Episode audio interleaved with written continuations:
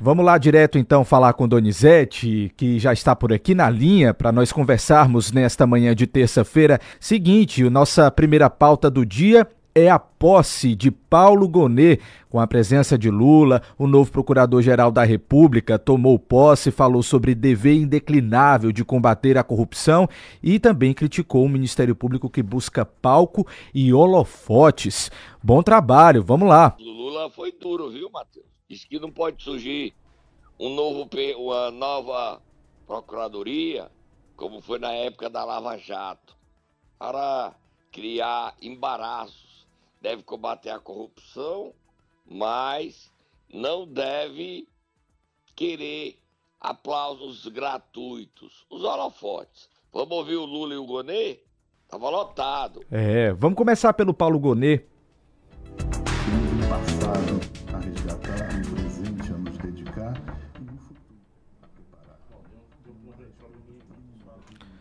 Donizete, a gente teve só um probleminha aqui no programa. Vamos novamente colocar o áudio do Paulo Gonê. Vamos lá, novamente. Temos um passado a resgatar, um presente a nos dedicar e um futuro a preparar.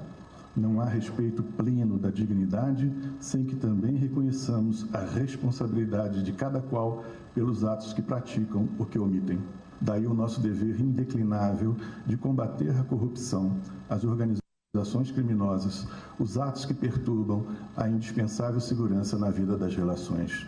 Daí a nossa pertinaz e radical oposição aos que se dedicam a destruir os projetos vitais de convivência pacífica e democrática. No nosso agir técnico, não buscamos palco nem holofote, mas com destemor. Havemos de ser fiéis e completos ao que nos delega o Constituinte e nos outorga o legislador democrático. Devemos ser inabaláveis diante dos ataques dos interesses contrariados e constantes diante da efervescência das opiniões ligeiras. Devemos, sobretudo, ter a audácia de sermos bons e justos e corretos. Um trecho, então, de Paulo Gonet falando ontem na sua posse. Ele não gosta de dar entrevista, mano. Vixe, Donizete, aí?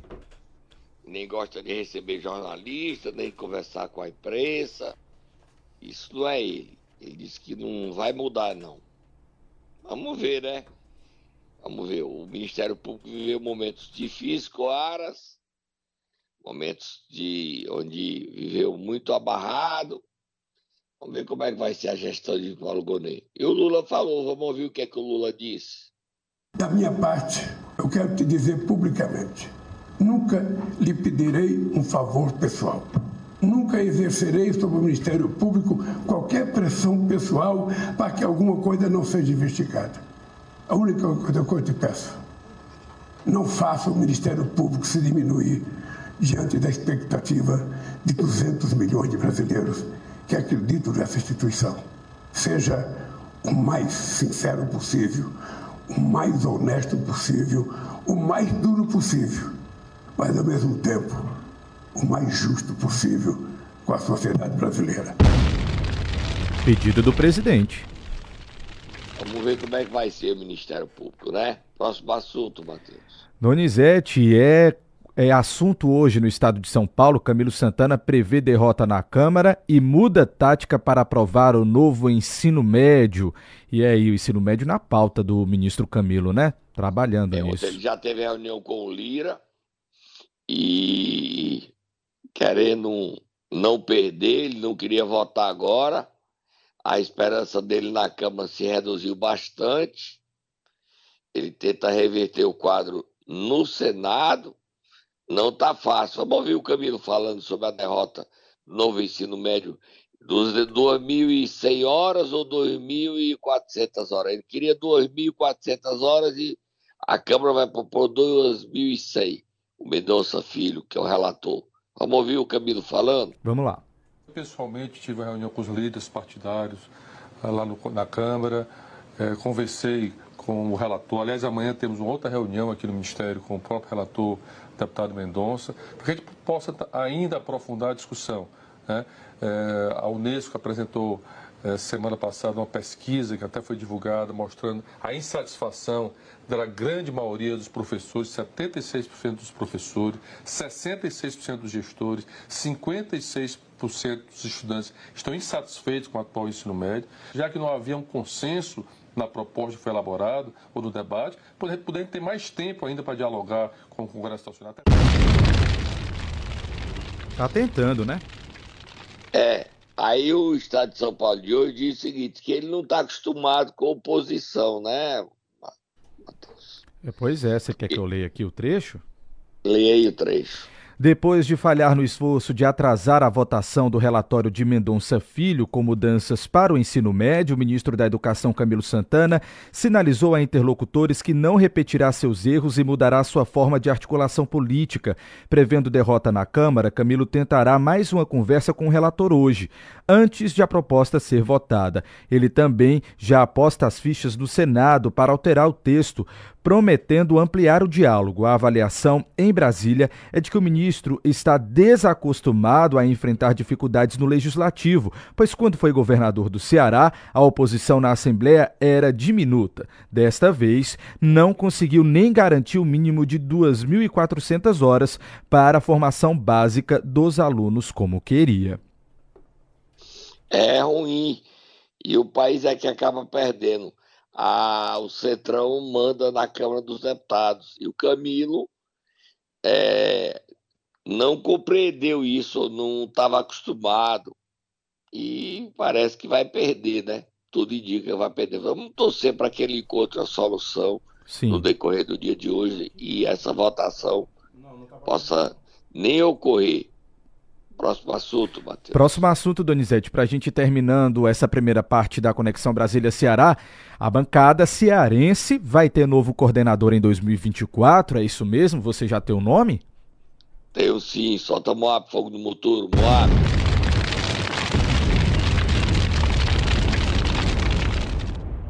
Eduardo Bismarck está saindo, o mandato dele termina em janeiro mas a bancada já definiu, é compromisso. O novo coordenador será o oposicionista Moses Rodrigues, União Brasil. Ele é um oposicionista, mas o pai dele, Oscar Rodrigues, não faz oposição ao governo humano na Assembleia. E o Moses é do diálogo, é muito respeitado pela bancada, tem livre trânsito em Brasília e será o coordenador a bancada cearense deve elegê-lo por aclamação, tá? O acordo foi esse e o Moço vai assumir a bancada. A gente vai tomar águazinha, Matheus, e volta já já. Momento Nero! Vamos lá, Donizete, nesta terça-feira você vai querer acordar quem? O governador é humano que foi ontem por solenidade no MST e foi duro, foi duro. Vai, Tata, acorda o governador.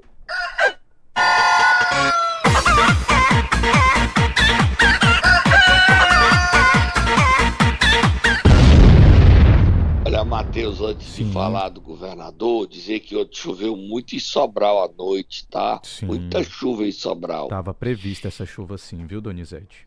E no Cariri, Juazeiro, a chuva, até manchete do Jornal do Cariri de hoje, é, o estrago foi grande, Juazeiro, a chuva. 100 milímetros de chuva, foi um estrago. Apareceram velhos problemas na Lagoa Seca, que é um bairro mais conhecido de Juazeiro do Norte, é onde a elite mora, né? E foi um estrago danado também na Lagoa Seca.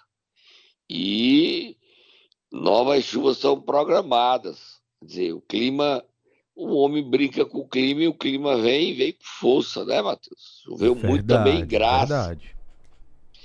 E o que é que está trazendo essa chuva? Gripe, Matheus. Eu estou há sete dias gripado, fazendo programa porque sou obrigado, mas uma falta de ar, fui médico, fiz teste de Covid, tomando remédio, é tosse, as características de tosse, falta de ar vários problemas. Essa gripe é muito forte. Você está vendo a minha voz como é que tá, né? E só explicando às pessoas. Trabalhando pela necessidade. Mas o médico disse: Você quer quantos dias sem trabalhar? Quatro dias? É bom para o senhor? Doutor, não posso ficar sem trabalhar, não. Agora vamos falar do governador lá no MST. Ele foi lá, solta Moab, fogo no muturo. Ele avisou que vai destruir a oposição no Ceará, oposição de extrema direita. É a turma do Bolsonaro. Mas atirou no Bolsonaro, mas atingiu foi a oposição como um todo.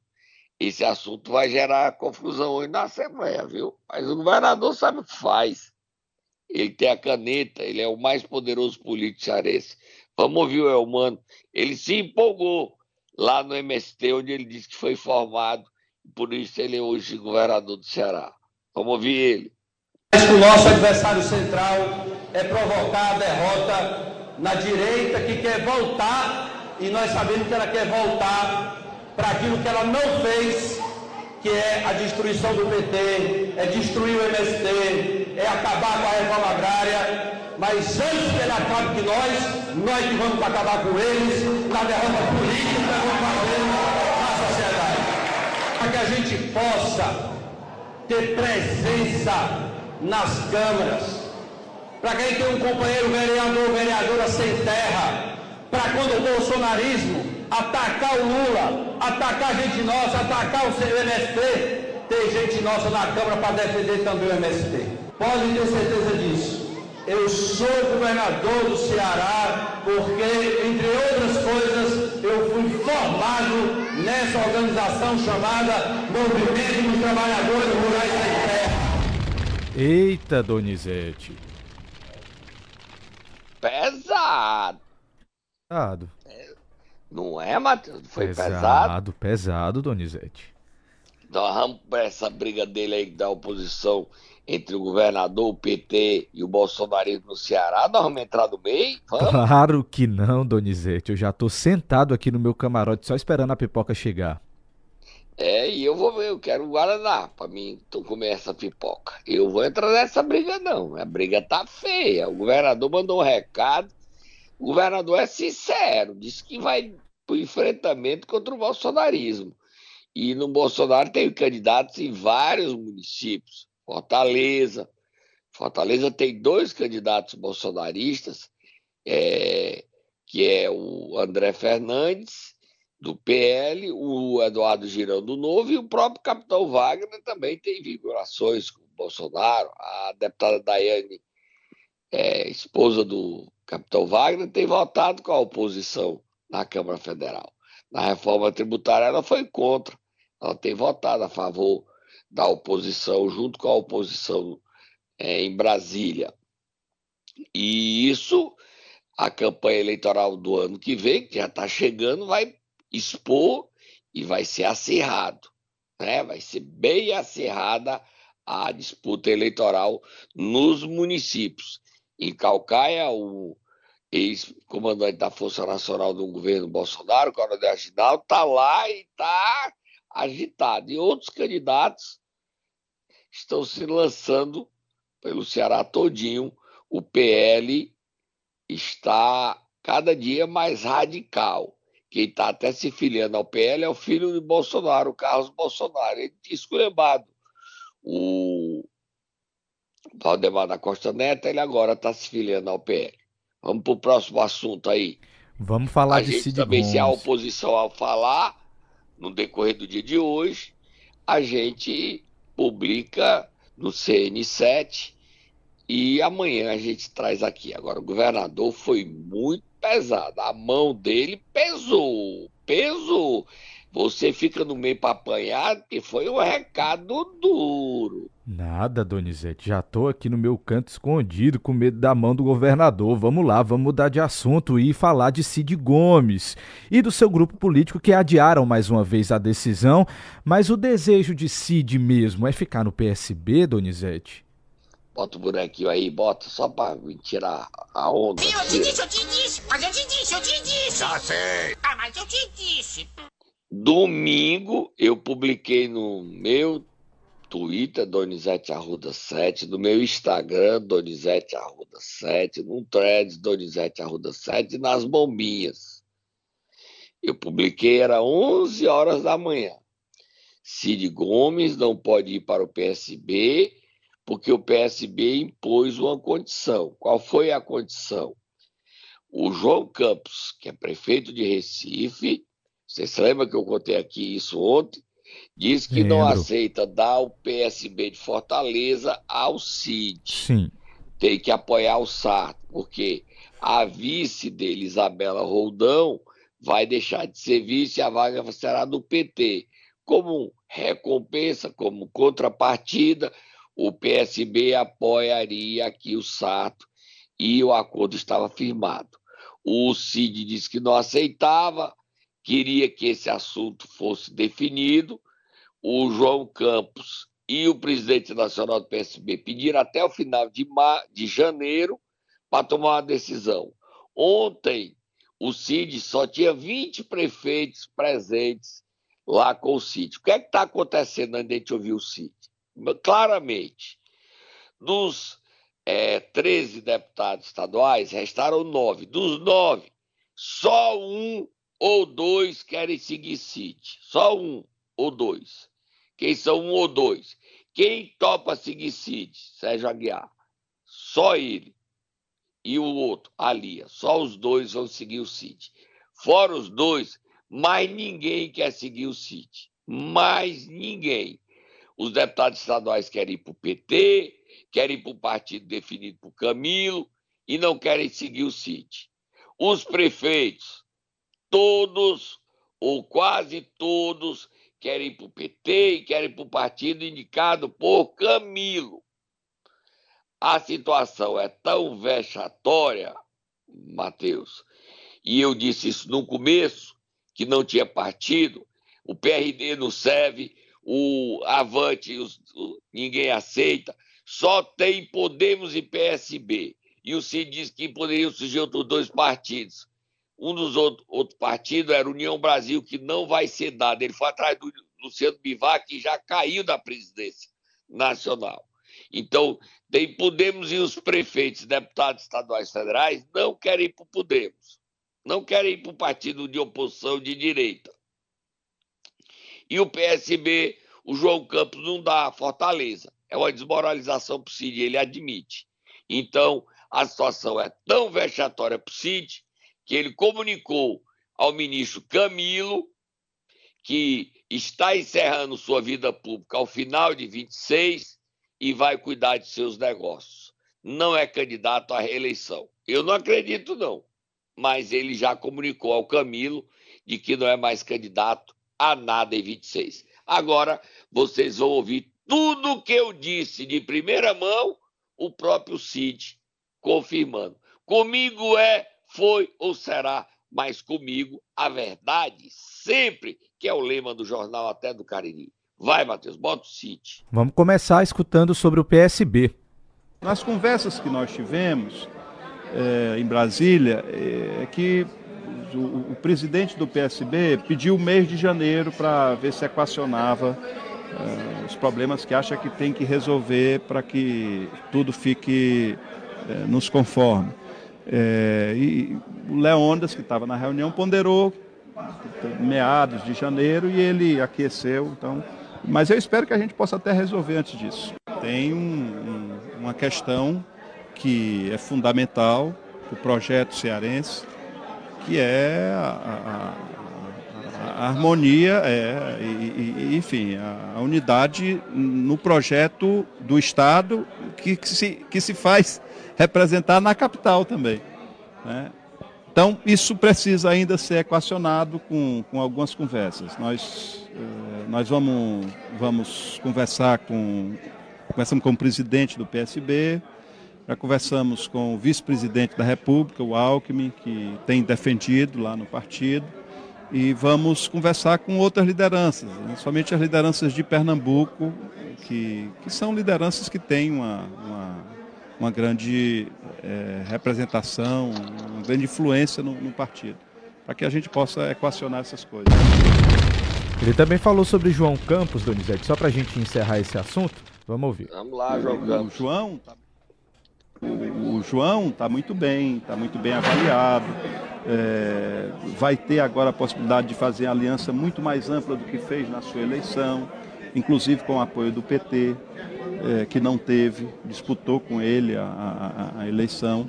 É, e agora ele, ele, reúne todas as condições para ser eleito, se Deus quiser, no primeiro turno. Mas tudo que a gente não quer numa eleição é que tenha marola, que tenha problema. E o PDT nacional tem demandado né, que, que, em troca do apoio do PDT em Recife, eh, o PSB apoia em Fortaleza. Né? Mas acho que isso para a gente fica, fica extremamente é, contraditório. Boto, eu te disse, Matheus. Eu sou ou não sou bem informado? Informação em primeira mão sempre para os nossos ouvintes, viu, Donizete? Ó, e o João Campos não vai abrir mão. Porque aí a Isabela Roldão sai do governo dele, vai para o governo da Raquel Lira, ele quer ser reeleito, pode ser candidato a deputada e cria problema para ele. Por que, que ele vai pensar nele? O Cid quer que ele pense nele, Cid. E o João Campos, não, Cid. Eu vou pensar em mim.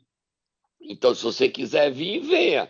Mas o PSB de Fortaleza vai apoiar o Sarto. Você que sabe, vê se quiser. O próprio Camilo já confessou que o PSB está perdido.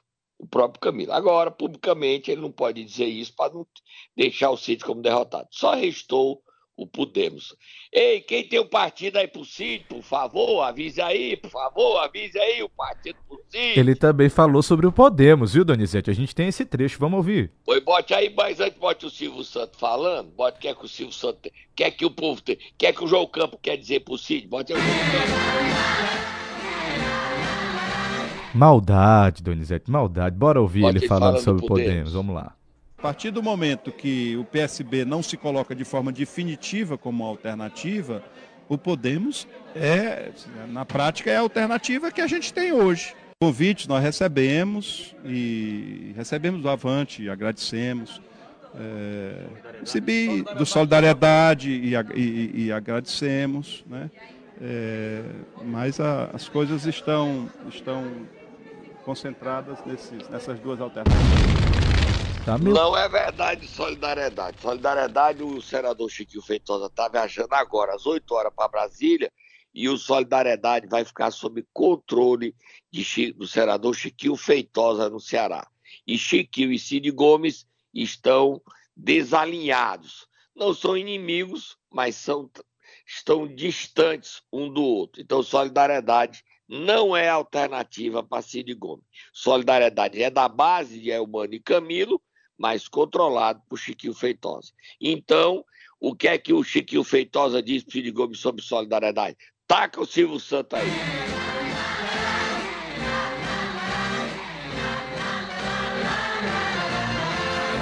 Foi, Donizete. Vamos ouvir Só mais? Tem o Podemos. Aí ele disse que ele estava dodói para não ir ele estava com raiva do Evandro, que o Evandro foi para o PT e se apequenou e não foi para a festa do Evandro de filiação.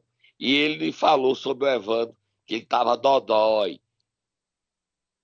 O partido, o partido tem que se preparar para a próxima eleição. Nós estamos todo esse esforço vinha do PDT para a gente se preparar para as eleições municipais de, de 20, 24. Ele está no papel dele. Por que o senhor não foi ontem na filiação do Evandro? Porque eu estava gripado. Eu estava muito gripado e estava querendo me resguardar para hoje eu não podia faltar. Estava gripado, senador Donizete. Foi. Você acha que foi porque ele estava gripado? Ele está dizendo, né? Lógico que foi porque estava gripado. Claro. Mas sabe o que é que o Evandro. O Evandro é muito do diálogo da né? Mas eu estou dizendo para ele. Taca Silvio Santos aí, taca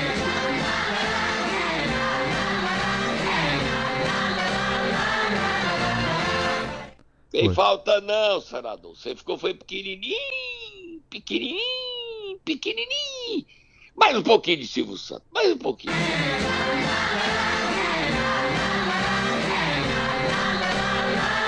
Pra gente encerrar, Donizete, tem um trecho ele falando exatamente que todo esse esforço dele é para manter a aliança com o PT. Ninguém sabe se ele ah, vai é. conseguir, é. né? É ah, o objetivo é. dele. Vamos ouvir. Tudo que eu estou fazendo é para preservar e restabelecer e resgatar uma aliança que a gente tem aqui histórica com, com o PT. Né? Não só com o PT, com o PP, com o PSD, com, com vários partidos que têm sido ali, tradicionais aliados nossos. Definição de nome, a meu juízo, deve é, se preservar para uma etapa final. Eu acho que a gente define primeiro projeto, depois a gente define arco de alianças, depois a gente define candidatura. A candidatura deve estar em função do arco de alianças e este do projeto. Na hora que você ultrapassa os sinais, você não está cumprindo aquilo que eu penso que seja o, o mais recomendável para decisões políticas. O Evandro não falou, mas eu falo pelo Evandro. Bota Silvio Santos, taca Silvio Santos aí, taca. Ele não gostou não, viu, Matheus? Ele não gostou da candidatura não, viu? Sem da, do lançamento da filiação de Evandro não. Só quem quer ir com o Silvio, quem quer ir com o Cid Gomes agora pro Podemos é Sérgio Aguiar e Lia Gomes. Para terminar, dizer que o presidente do PT de Fortaleza, Guilherme Sampaio, me mandou outra nota que publiquei no meu Instagram e no meu Twitter. No, na, a nota está no CN7. A essência da nota é o seguinte: que ele pediu solicitação à direção nacional, à executiva nacional, para a escolha do candidato, ou seja, da disputa entre ele, Luiziane, Evandro, Larissa e Bruno, seja até o final de março, seja no encontro municipal ou através de prévias para essa decisão acontecer, precisa ter dois terços, o que eu meio não acredito. Eu acho que quem vai resolver a candidatura é o Diretório Municipal. E hoje o Diretório Municipal já tem 26 a 28 votos dos 46. Com Evandro, a Lula está perdendo consistência incrível como a Lula está perdendo força para ser a candidata. O candidato hoje seria Evandro Leitão. Mas vamos ver, vamos embora, vamos acompanhando. Aqui você sabe tudo de primeira mão. Fui, Matheus.